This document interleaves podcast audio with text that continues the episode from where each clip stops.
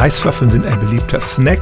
Die gibt man auch oft Kindern zu essen, so als kleine Zwischenmahlzeit. Die gibt's als ganz schlichte Reiswaffel, aber auch mit einem süßen Zuckerüberzug. Der Zeitschrift Ökotest aber sind diese beliebten Snacks schon länger ein Dorn im Auge.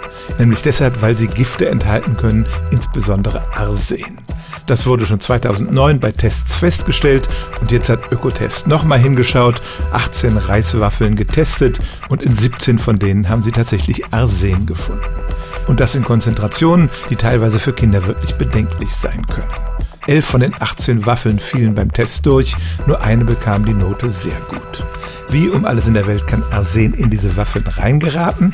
Der Reis wird in asiatischen Ländern angebaut, in denen aber auch gleichzeitig Bergbau betrieben wird oder Baumwollplantagen stehen und so kann dieses Arsen ins Grundwasser gelangen. Die Reispflanze wächst ja in stehenden Gewässern und nimmt sehr viel von diesen Umweltgiften auf und so gelangt es eben auch in die Waffel.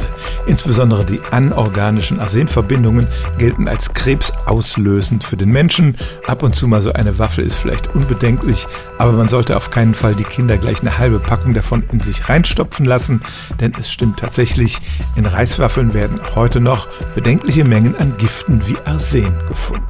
Stellen auch Sie Ihre alltäglichste Frage unter stimmtz.radio1.de.